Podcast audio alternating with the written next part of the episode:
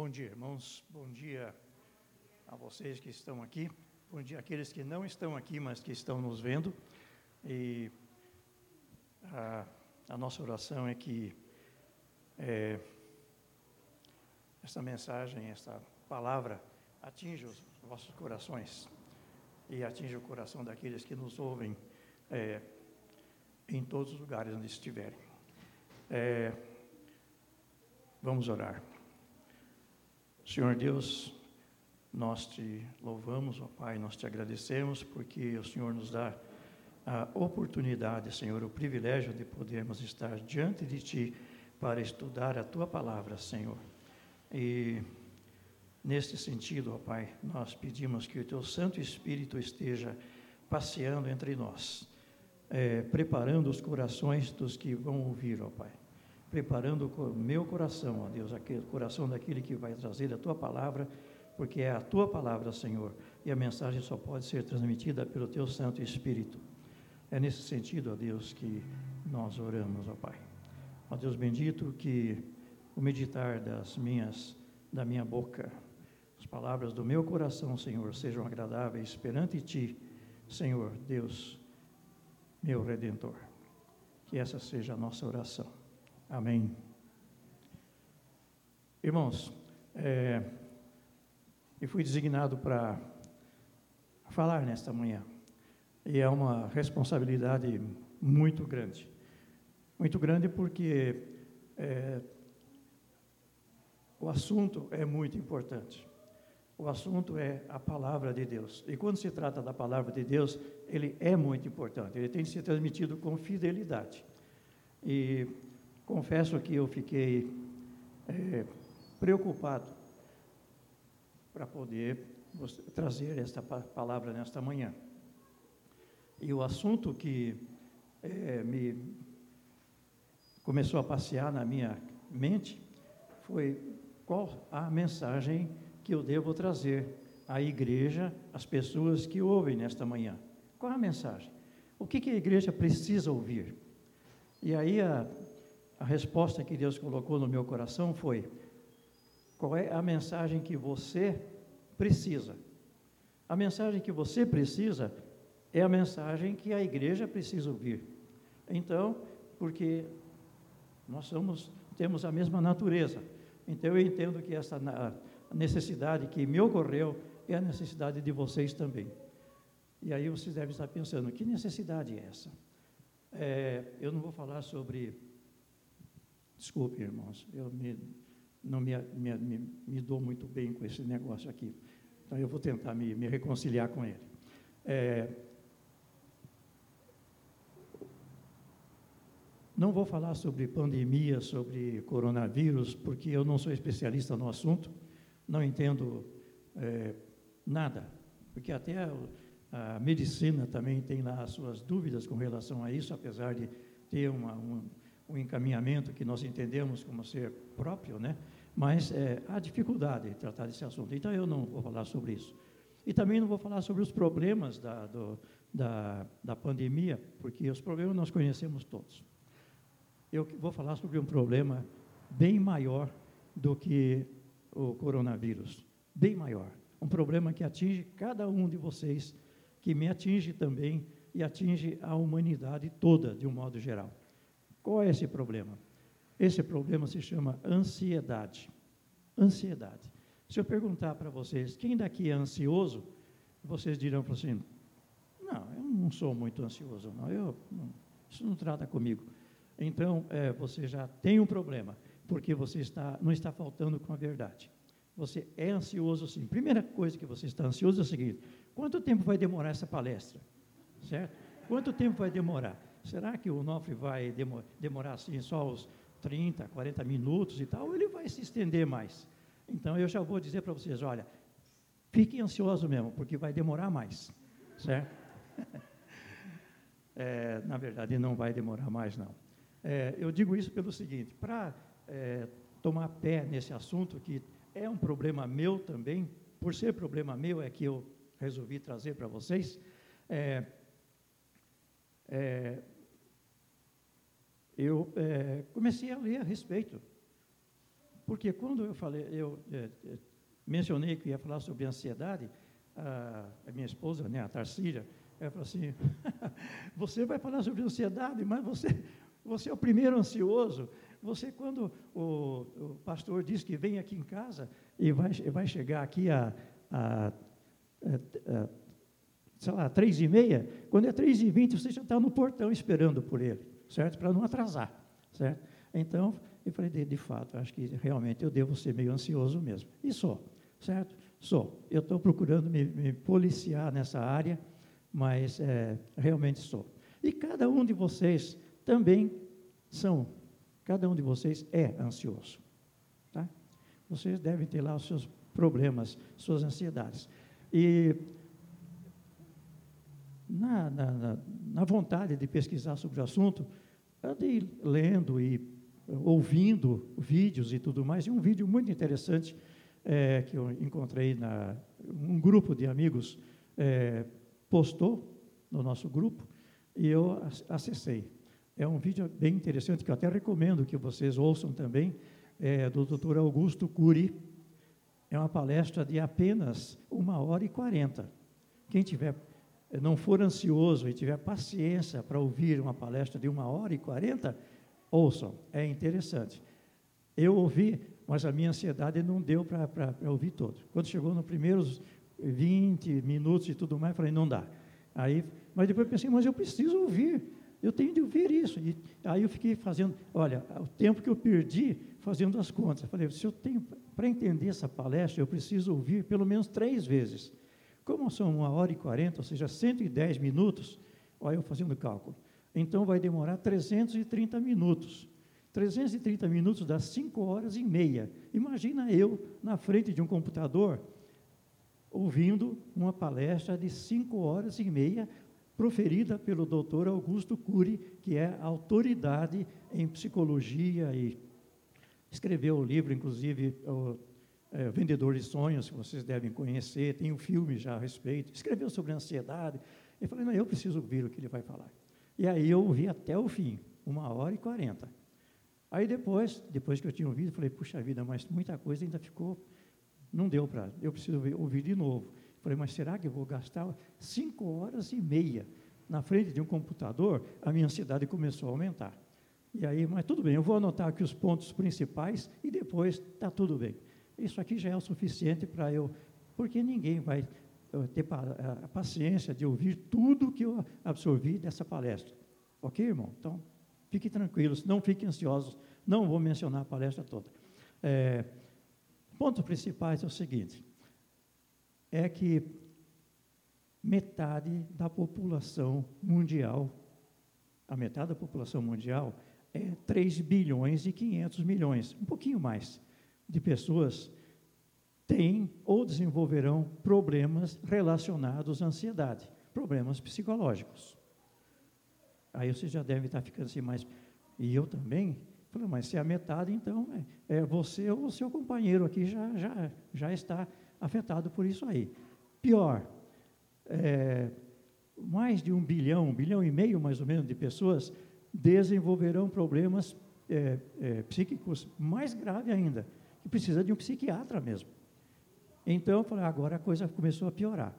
Mas, é, fique tranquilo, o que nós vamos falar hoje é sobre o que a Bíblia diz a esse respeito. E tem uma solução.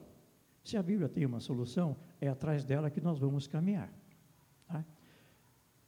Por quê? O que é ansiedade, na verdade? Na verdade, a ansiedade é a, aquela busca, aquela, aquela a solução rápida que o Augusto Cury define como o pensamento, síndrome do pensamento acelerado. Você quer as coisas resolvidas agora, não é? Quem é empresário sabe disso. Quem não é empresário também sabe disso. E quem não é coisíssima nenhuma também sabe. Ele quer as coisas resolvidas agora. Aquilo que era um motivo de ansiedade lá no passado, nos tempos de Davi, nos tempos bíblicos, certo? Que demorava assim, digamos, a pessoa ficava ansioso pela colheita que ia acontecer, certo? No ano seguinte e tudo mais, ela passou a se acelerar. Ela foi acelerando, acelerando e se tornando cada vez mais rápida, mais rápida. E agora a nossa ansiedade é medida em nanosegundos. O que, que é nanosegundo? Nanosegundo é, é o segundo dividido por um bilhão de vezes. E nosso, a nossa ansiedade é medida assim. Aí fala, não, peraí, não, você está brincando. Não, a minha ansiedade não é assim. É, assim. Você mexe com o computador? Tiago mexe. Certo? Qual é a velocidade de um computador de processamento? Nanosegundos. Porque um, um computador que seja mais lento do que isso é um quase 86, que já não serve para nada. Né? Imagine vocês entrando no computador e vocês querem ver uma, uma, um assunto, quer abrir um arquivo, e aí ele fica lá. Não, é, é assim, né? virando, virando, virando, virando, virando. E aí a sua paciência começa a ficar, uh, fala assim, não, não é possível, eu preciso comprar outro computador. Isso aqui está muito lento. E aí ele vai virando. Até que de repente aparece uma mensagem assim, esta página não pode ser acessada. Mas demorou tanto tempo para dizer que não pode. Aí você fica nervoso. Certo? Isso acontece comigo também. Fala, não, eu preciso comprar outro computador. E a sua ansiedade vai aumentando. Certo? Então, a nossa ansiedade é medida em nanosegundo mesmo. Eu quero um computador que, que, se, proceja, que se processe em uma velocidade maior ainda. Aí eu comecei a pesquisar também na internet. Gente, mas tem uma, alguma coisa que seja medida em menos de que nanosegundo? Para vocês terem ideia, nanosegundo é como se mede a velocidade da luz, que é a velocidade maior que existe no, no universo, certo? Mede-se em nanosegundos. Quanto é, é, é, o tempo, é o espaço que a luz percorre em um metro, é alguns nanosegundos, certo? Isso multiplicado tá, dá os 300 e 299, 300 mil quilômetros por hora que a gente já conhece. Muito bem. É, mas Existe sim, existe é, coisas que são medidas em fração de tempo menor que nanosegundos ainda. Reações químicas e não sei o que mais, etc. e tal. E aí ah, os cientistas correm atrás de, de per, é, métodos cada vez mais perfeitos para se apurar isso aí. E falei, bom, dentro, dentro dessa dificuldade, então, como é que nós ficamos? E aí nós temos de recorrer ao que a Bíblia diz. Como é que a gente resolve esse negócio? E por incrível que pareça, é, Jesus já é, cerca de dois mil anos atrás, né, ele tratou desse assunto. Ele tratou desse assunto. Claro que Jesus não fez uma exposição em nanosegundos, etc. E tal, mas ele, o que ele falou se encaixa exatamente naquilo que nós queremos é, colocar. Qual é? Jesus, certa vez, ele é, lá em Mateus capítulo 5, no célebre Sermão do Monte, conta que ele subiu a um monte, a uma elevação. E lá em cima, como ele é, se assentasse, seus discípulos se aproximaram, e aí, Mateus capítulo 5 fala, e Jesus passou a ensinar-lhes, dizendo, e aí vem as bem-aventuranças, etc. E aí vem todo um trecho que vai do capítulo 5 até o capítulo 7, chamado famoso Sermão do Monte, onde Jesus dá a, a digamos assim, a constituição básica da, do cristianismo. Ali está tudo o que a, a nós precisamos saber, e dali deriva tudo o que nós precisamos conhecer. E Jesus, então, é, ali ele explica. E no capítulo 6, é, Jesus é, passa a falar de um assunto muito interessante. Ele fala sobre é, riquezas. Ele fala: olha, não ajuntem para vocês riquezas, certo? Onde os ladrões roubam, a ferrugem traça, come, uh, onde os ladrões uh, roubam e tudo mais. Uh, essas riquezas são é, muito é, vulneráveis, suscetíveis de serem roubadas, certo? Então não ajunte riqueza por aí. Aí vocês já estão, já estão ficando ansiosos aí, não estão? Fala, peraí, o nome falou que ia falar sobre ansiedade, agora vai falar sobre riqueza. Pelo seguinte, nesse mesmo capítulo 6, é, Jesus fala sobre a riqueza. Ele falou, ah, não, não façam isso, certo? Por quê? Onde vocês colocarem o seu coração, onde vocês colocarem a sua riqueza, aí vai estar o seu coração também, certo? E aí Jesus diz o seguinte: vocês não podem servir a dois senhores, a Deus e as riquezas também. E riquezas, no, algumas traduções é, trazem a palavra mamon, e outras traduções têm já mais é, atuais, né, trazem a palavra riquezas. Por que mamon? Mamon era o deus da riqueza na, naquela época. E Jesus usa essa, essa expressão mesmo. Não, nós não pode servir a Deus e a mamon, o Deus da riqueza. Por quê? Quando a pessoa coloca a riqueza como seu objetivo principal, ela se torna o seu Deus. E aí então, é, Jesus fala: olha, não façam isso.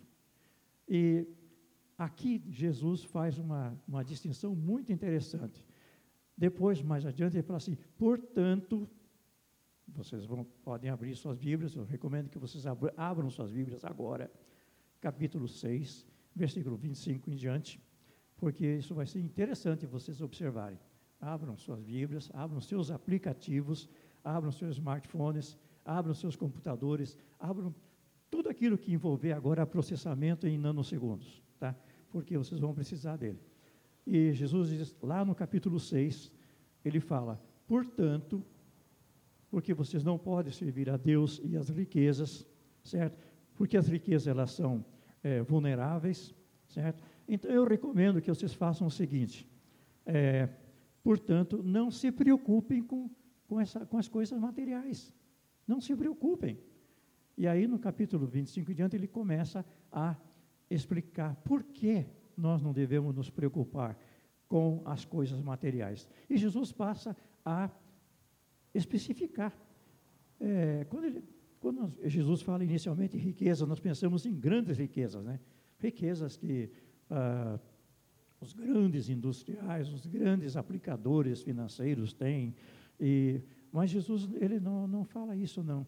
Quando Jesus fala de riqueza, ele fala o seguinte: olha, não se preocupem com o que você tem de vestir, com aquilo que você tem de comer, certo? Com aquilo que você, com o dia a dia, porque isso aí, é, prestem atenção, ele fala, olhai as aves do céu, certo? Elas não semeiam, elas não fazem, não, não, não, não plantam, não colhem, não, não, não guardam em celeiros, nada disso. Mas Deus não permite que nenhuma delas passe fome. E Jesus ainda continua. Prestem atenção também no que? Nos lírios do campo, certo? Provavelmente eles estavam no lugar onde as pessoas podiam visualizar flores, certo? Jesus falou: olha, os lírios do campo, é, prestem atenção como eles são bonitos. É uma maravilha. Pois eu digo a vocês o seguinte: que nem Salomão, em toda a sua, sua seu esplendor, sua glória, sua riqueza, ele se vestiu melhor do que um lírio do campo. Jesus chamou as pessoas a, ao raciocínio. Não se preocupem com isso, não. Não se preocupem. E, e fala, por quê? Quem se preocupa com essas coisas são as pessoas que não acreditam em Deus. E Jesus, então, é, chama a atenção dos discípulos no seguinte: é, buscai, em primeiro lugar, o reino de Deus e a sua justiça, e essas coisas todas vos serão acrescentadas. E aí nós temos de parar um pouquinho agora e pensar, mas que reino de Deus? Como é que é isso? Como é que eu posso buscar o reino de Deus? Certo? O que, que é o reino de Deus? É, certa vez Jesus pregando, fala, fala que é, os evangelhos citam que Jesus, ele é, pregava o reino de Deus. E falou: Olha, o reino de Deus já está entre vocês. Que reino é esse que estava já entre as pessoas? E Jesus falou: Olha, já está entre vocês e o reino de Deus está entre nós também. Que reino de Deus é esse? Bom, primeira coisa, nós precisamos definir o que é reino, não é? O que é reino? Reino é a existência de um rei, a existência de um soberano que governe sobre um determinado povo, sobre uma determinada região, certo? Mas Jesus estava falando do reino de Deus. E o reino de Deus é o reino de Deus é o governo de Deus, o governo universal de Deus, o governo soberano de Deus sobre todas as coisas, que se manifestou quando? Sempre, desde a criação. E em Jesus, ele veio para tornar claro que o reino de Deus Ele representava o reino de Deus. Ele era Deus e o reino de Deus já estava ali. Então, é, o reino de Deus é o governo de Deus dominando o coração das pessoas dentro das suas leis, dentro dos seus princípios, para que as coisas caminhem de uma maneira correta. Essa é a função de um rei. Quando um rei não governa bem, o reino fica esfacelado. O reino não tem controle, o reino não tem é, administração própria. Mas o reino de Deus tem um governo, sim, um governo do rei soberano que é Deus, onde a sua lei deve ser implantada. E Jesus fala: e a sua justiça? Qual é a justiça de Deus? A justiça, a justiça do reino é a justiça que se manifesta em Cristo Jesus através da, do seu sacrifício na cruz. Ele justifica ao pecador que o aceita. Essa é a justiça de Deus. Geralmente, quando nós pensamos em justiça de Deus, nós é, pensamos, justiça é aquela que desce a espada sobre a cabeça da pessoa. Isso é justiça. Mas, é, senhor advogado, é, o que é justiça numa definição de um grande pensador latino? Justicia est voluntas tribuendi quic jussuum. Está correto? Justiça é a vontade de atribuir a cada um seu direito. É a vontade de atribuir a cada um o seu direito. Mas que direito nós tínhamos? Que direito nós tínhamos diante de Deus, no reino de Deus? Nenhum direito. Porque o direito, é, a, a, na nossa é, sociedade, nós temos direitos, mas perante Deus nós não temos direito nenhum. Mas Jesus atribuiu direito a nós. Ele atribuiu direito a nós. Quando ele morreu na cruz, quando ele nos deu a salvação e nós o aceitamos como Salvador, então nós fomos justificados diante de Deus. E essa justiça é uma justiça eterna, é uma justiça que ela não se aplica mais a nós. A justiça punitiva, mas é a justiça justificativa. Justiça de Deus também tem o sentido de é, fidelidade. Fidelidade é aquela justiça que ela age certo? Retamente, sem distinção de A ou B, de rico ou pobre. A nossa decisão por Jesus nos torna justos diante de Deus. E é uma justiça que, é, graças à fidelidade de Deus, à imutabilidade dessa justiça, então nós podemos confiar, nos tornar tranquilos e é essa justiça que Jesus fala: busquem o reino de Deus e busquem essa justiça, busquem essa justificação que existe no Filho de Deus. E aí então, a sua preocupação com as demais coisas se tornarão coisas secundárias. Mas Jesus continua: olha, portanto, vocês não se preocupem com nada, certo? Não se preocupem com o dia de amanhã. E aqui Jesus, outro conceito interessante, muito importante que Jesus coloca é, normalmente nós vivemos preocupados com o dia de amanhã, não é? Eu sei que vocês estão aqui, outros estão nos ouvindo fora daqui, mas estão já preocupados com a segunda-feira, como vai ser. É, como vai ser o meu trabalho? Vou fechar aquele negócio?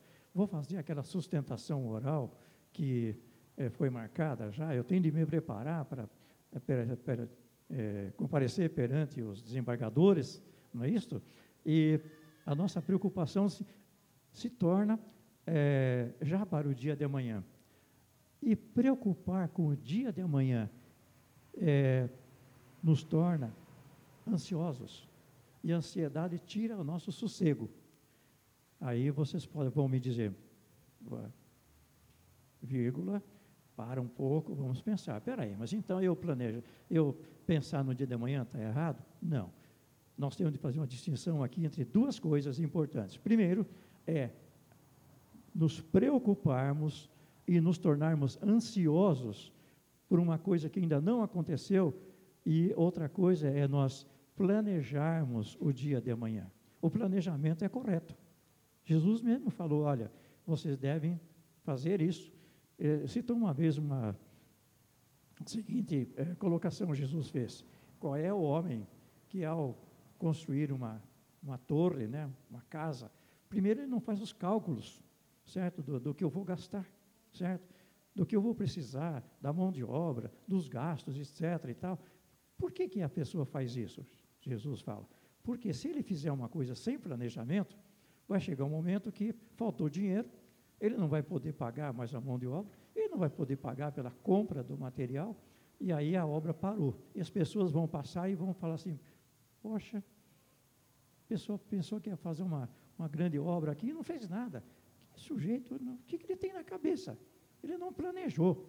Então, percebam o seguinte: que planejar com coerência é bíblico, mas preocupar-se, viver ansioso pelo dia de amanhã, às vezes por, por coisas que é, eu planejei, tudo bem, só que agora que eu planejei, eu falei, ah, agora eu estou ansioso, será que eu vou cumprir isso que está planejado? E agora, como é que fica?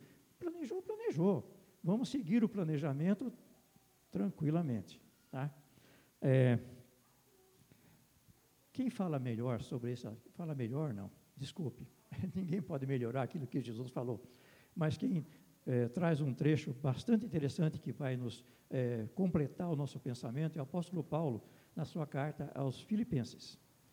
Filip, é, a igreja de Filipos, Filipos era uma colônia romana, e a igreja de, de Filipos havia sido fundada já por Paulo. Paulo havia estado em Filipos, na, naquela cidade, onde ele foi preso junto com é, é, seu colega, cujo nome agora já esqueci, Paulo e Silas, desculpe. Paulo e Silas foram presos e ocorreu um terremoto, eles foram soltos da prisão milagrosamente, o carcereiro se converteu, é, Lídia também já era uma vendedora de púrpura, havia se convertido, e ali se formou uma igreja. Paulo vai para Jerusalém, ele é preso, ele está em Roma, preso, e aí ele escreve uma carta para onde? Para a igreja de Filipos, certo? Só que agora ele está preso, certo? Ele está preso e ele escreve depois uma carta para a igreja de, de, de, de Filipos, aos filipenses, e ele dá uma série de conselhos, já nos conselhos praticamente finais da sua carta, ele diz: Não andeis ansiosos de coisa alguma. Não andeis ansiosos de coisa alguma. Mas espera aí, Paulo estava preso. Paulo estava preso. É, a, a, a guarda pretoriana estava ali tomando conta dele. Mas ele não estava ansioso. Ele fala o seguinte: Olha, eu mando saudação aqui para vocês certo? Inclusive da, do, do, pessoal da, da, da, da, casa de César, porque muitos haviam se convertido, provavelmente os soldados que tavam, tomavam conta dele, porque ele pregava todos os dias. Ele falou: não estou preocupado, não, tá, tá ótimo aqui. E vocês também não fiquem, não fiquem ansiosos, não. Ao contrário, vocês devem fazer o seguinte: devem apresentar diante de Deus as suas a oração com súplica e com ações de graças. Por que Paulo fala isso? Quando nós temos um motivo de ansiedade, a primeira coisa que nós devemos fazer, reconhecendo o reino de Deus, reconhecendo a justiça de Jesus, nós devemos recorrer a quem? A quem pode resolver. A quem pode resolver. E quem é que pode resolver? Se eu tenho um problema para o dia de amanhã, depois de amanhã, ano que vem e tudo mais, Ninguém pode me socorrer se não for aquele que conhece o dia de amanhã. Aquele que tenha, é, como diz o reverendo Hernandes de Lopes, aquele que é, vê de cima e visualiza na curva. Nós não conhecemos, não podemos ver na curva, Deus pode. Deus pode ver o dia de amanhã. Então é a Ele que nós devemos recorrer. De que forma? Através da oração. E Paulo fala, apresentar, apresentem as vossas dificuldades a Deus em oração e súplica, porque quando você suplica a Deus, você está colocando a sua necessidade. E aí você, alguém poderá dizer, mas espera aí, por que, que eu devo dizer a Deus qual é a minha necessidade? Porque Jesus falou lá no Sermão do Monte o seguinte, não se preocupem não, porque Deus conhece a necessidade de vocês. Portanto, Ele vai suprir. Ora, se Deus conhece a necessidade, por que, que eu preciso orar então e suplicar ainda? Porque Deus quer que nós façamos isso quando nós, nós dobramos nosso joelho e nós colocamos diante de Deus a nossa súplica, a nossa petição, então a nossa oração é ouvida. E com, e com ações de graças. Por que ação de graça? Quando você ora e você suplica e você lembra que Deus já fez aquilo na sua vida. Deus já te supriu em outras ocasiões. Ele foi fiel em outras vezes. Então, confie nele. Confie nele. E aí Paulo fala, e aí então Deus ah, vai fazer o seguinte: montar guarda ao seu coração. Deus guardará os vossos corações, certo? É, os vossos corações e a vossa mente. Por que coração e mente? Se vocês forem lá recorrer à palestra do Dr. Augusto Cury, eu recomendo que vocês façam isso, viu? é interessante. É, ele fala sobre a síndrome do pensamento acelerado, certo? E o que acontece? Você, se você é, se entrega a um problema e o seu pensamento começa a trabalhar aquilo acelerada, aceleradamente, o que acontece? A sua mente começa a dispersar. Começa a dispersar e pensa numa coisa, e pensa noutra, e pensa noutra, e pensa no futuro, e pensa tudo mais, e no fim da conta você não está pensando em nada, certo? Então, é, a, a, palavra grega para é, ansiedade, no original, significa partido, separado, é, alguma coisa que foi estraçalhado. Quando a pessoa está ansiosa, não é isso que acontece? Você está pensando no problema, mas de repente você está pensando no outro, você está pensando no outro, no outro, no outro, no outro e tal, e a sua mente está dividida. É exatamente o que acontece com a nossa mente. E aí então Paulo fala assim: não, não, não façam assim. Orem, apresentem a Deus a sua petição, é, é, recapitulem na sua oração aquilo que Deus já fez com vocês, certo? E aí agora eu lembro da, de um hino antigo que provavelmente muitos de vocês não conhecem, mas fala que é, se o momento da nossa vida for semelhante a ondas tumultuosas, certo, que nos cobrem e nos envolvem e tudo mais, o que você deve fazer? Colocar, lembrar-se que Deus já fez muitas coisas por você. Se da vida as ondas forem tumultuosas e tudo mais, tumultuosas, procelosas, né, é o termo que é usado, são, lembra que tesouro prometidos tem, Deus tem, supre você em todos os instantes. Isso é uma letra de um, de um velho hino. Então, quando nós colocamos e lembramos do que Deus já fez por nós, então nós, o nosso coração tranquiliza. E Deus coloca o quê? Guarda, Ele guardará os vossos corações, diz Paulo lá em Filipenses, guardará o vosso coração e a vossa mente. Por que a vossa coração e mente? Voltando a Augusto Curis, a nossa, a nossa mente é, é o nosso raciocínio, o nosso coração é a nossa emoção. Quando a nossa mente, a nossa emoção está envolvida com alguma coisa e está descontrolado, nós não conseguimos mais ter controle de nada, né? E aí Paulo fala assim, não, guardará a, a, a paz de Deus, a paz de Deus guardará o vosso coração e a vossa mente, certo? E aí então vocês têm tranquilidade. E esse guardar, que é usado lá por Paulo em Filipenses, tem o sentido de é, montar guarda mesmo, guarda policial, guarda de soldados. É como se nós estivéssemos aqui e soldados ao redor e aqui ninguém chega. É assim que a nossa mente e o nosso coração fica quando nós quando a paz de Deus desce sobre nós. Eu estou angustioso, estou angustiado, estou ansioso, mas eu oro e a paz de Deus eh, lembra, olha, lembra que Deus, ele já fez isso, isso, isso por você, ele já te supriu, ele vai suprir, ele tem cuidado de vocês. Jesus falando, Deus cuida, Deus conhece as vossas necessidades, Ele cuida de vocês nas mínimas coisas. Assim cuida do passarinho, cuida da, da, das flores e tudo mais, vai cuidar de você, que vale muito mais do que tudo isso, não é? Então, o que acontece? A paz de Deus enche o nosso coração. E ao encher o nosso coração, e aí agora, o que nós vamos pensar? Ah, pensamentos, a nossa ansiedade deixa de existir. E agora, tudo aquilo que é bom, Paulo fala, tudo aquilo que é amável, tudo aquilo que é edificante, tudo aquilo que é bom, em outras palavras, é isso que deve ocupar o vosso pensamento, certo?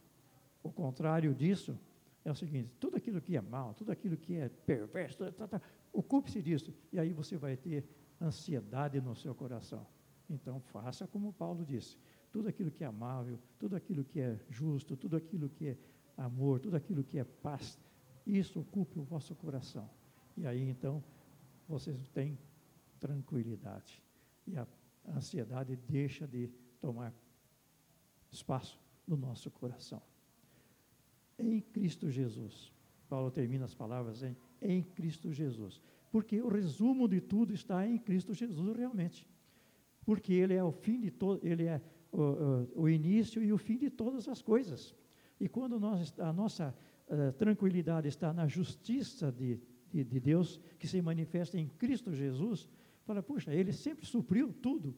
Então, em Cristo Jesus, eu tenho a satisfação de todas as minhas necessidades. Toda a minha ansiedade vai ser suprida em Cristo Jesus. Esta é a mensagem que eu gostaria de transmitir para vocês. É, só lembrando, não demorou uma hora e quarenta, demorou só 30 minutos. Ok? Deus abençoe e que nós tenhamos uma semana abençoada. Oremos. Eterno Deus, nós te louvamos, ó Pai, nós te agradecemos pela, pelos momentos que passamos na tua presença, Senhor, pela palavra que o Senhor trouxe ao nosso coração, ó Pai, tranquilizando-nos é, da ansiedade que sempre é, está presente em nossa vida, ó Pai, nos é, tirando a paz, tirando a tranquilidade. Mas que a ansiedade, ó Deus, não seja uma constante em nossa vida mas a confiança na soberana providência de Deus, na soberana, soberano amor de Deus, na incontável misericórdia, na justiça de Deus que se manifesta em Cristo Jesus, enche os nossos corações e que nós tenhamos, ó Pai, sempre momentos de tranquilidade, momentos de confiança diante de Ti. Que o amor de Deus enche os nossos corações e que a graça dele nos encha e nos abençoe. Em nome do Senhor Jesus nós oramos. Amém, Senhor. Amém.